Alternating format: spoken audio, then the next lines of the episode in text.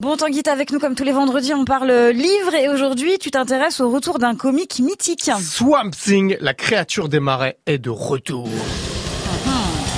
Au fond des marais, une créature qui fut autrefois un homme, à moins que ce ne soit un monstre qui se prend pour un humain, erre et veille, gardant un œil vitreux sur le règne végétal. Voilà comment ça commence.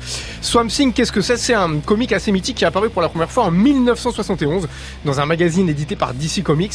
Le scénariste de l'époque, s'appelait Len Vin, racontait l'histoire d'un jeune botaniste, Alex Olsen, victime de l'explosion de son labo, qui fusionnait avec la nature des marais de Louisiane pour devenir un monstre de racines et de boue. Il avait un peu la haine, il voulait se venger. Ensuite, en 1983, c'est Alan Moore, figure majeure du comic, tu sais, à qui on doit Watchmen et V pour Vendetta, Ok, entre autres, qui a repris la franchise. Et lui, il a transformé un peu la créature des marais en un monstre plus complexe. Une plante géante condamnée à porter les souvenirs d'un humain. C'était un peu métaphysique.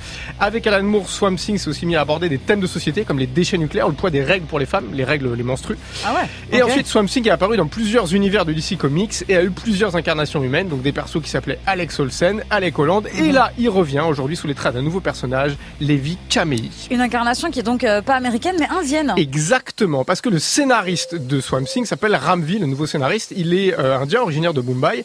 Son nouveau héros est donc né en Inde. Ensuite, il a émigré à 16 ans aux États-Unis. Et lors d'un voyage en Inde, pour retrouver ses racines, le perso se connecte mystérieusement à la sève. Ah. Et il devient malgré lui la nouvelle incarnation de Swamp Thing, c'est-à-dire un monstre répugnant de 2m30, entièrement fait de végétaux. La sève, qui s'appelle The Green en version originale, The Green comme le vert.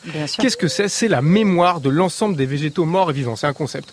En gros, c'est un réseau qui connecte toutes les espèces végétales de la planète. C'est aussi un espace infini dans lequel il va pendant ses sommeils. C'est un genre de genre de métaverse, tu vois, fait de fleurs, d'arbres, de mousse, de troncs d'arbres, de branches, de feuilles, qui se souvient de tout.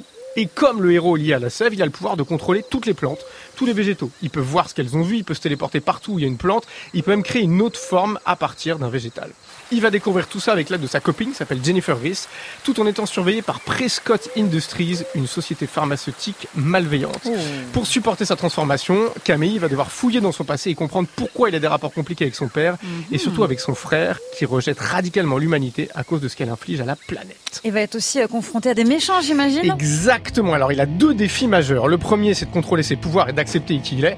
Et ensuite, c'est de lutter contre une créature surnaturelle, le fameux méchant, qui laisse plein de cadavres mutilés dans le désert de l'Arizona et qui se présente comme l'absence de tout espoir. Mhm. Et justement, l'espoir, c'est ce qui est au cœur de Swamp Thing. L'espoir, c'est ce qui anime cette créature des marais, parce qu'il entend les forêts qui brûlent, il est connecté à toute la nature, Ouais, notamment la forêt de Kaziranga en Inde. Et lui, ce qu'il anime, c'est l'espoir de changer les choses. Il dit que c'est le seul pouvoir des humains. Et donc, il se bat pour Wow. sauver des hommes qui détruisent quand même la nature. Les dix premiers chapitres de cette nouvelle saison de Swamp Thing sont rassemblés dans un volume qui s'appelle Swamp Thing Infinite, qui sort là aux éditions Urban Comics. Le scénario est en béton, le dessin est superbe, on est parfois proche de l'horreur avec un... bah, tu peux le voir, Ah un ouais, monstre assez là. dégueulasse. Euh, pour moi, Swamp Thing, c'est juste Oh. le meilleur personnage de comic qui ait jamais existé. Pourquoi? Parce qu'il est flippant, il est complexe, il est ultra puissant, il ressemble à un arbre et à un zombie en même temps. Et quand tu le vois, tu dis que Batman, Superman et tous les autres héros Marvel, Hmm. bah, c'est un peu des humains avec des déguisements rigolos. Ah, c'est marrant parce qu'en parlant de Marvel, à l'intérieur, il y a une femme toute verte, on dirait She-Hulk. T'as vu que ça va sortir bientôt Alors, là sans spoiler, c'est un, c'est un, c'est une déclinaison féminine qu'il va rencontrer dans, dans la sève justement. Ok. Je peux pas en dire plus parce que ça Ah. va, ça va spoiler l'histoire. Il a l'air mortel. hein. Mais euh, surtout, c'est un héros qui est mort. L'objet est Le- magnifique. Est magnifique plus, et le héros est mortel. Tu sais, c'est un peu cette créature gluante, dégueulasse. Ah, ça y est, je Euh, vois, je vois. Ah oui, oui, effectivement. Il y a un ah, délire. Swamp Thing. Mortel. Franchement, ça a l'air trop bien. Merci Tanguy. Bah de rien. On réécoute tout ça sur move.fr et sur toutes les plateformes de podcast. À la semaine prochaine. Merci à toi. Move.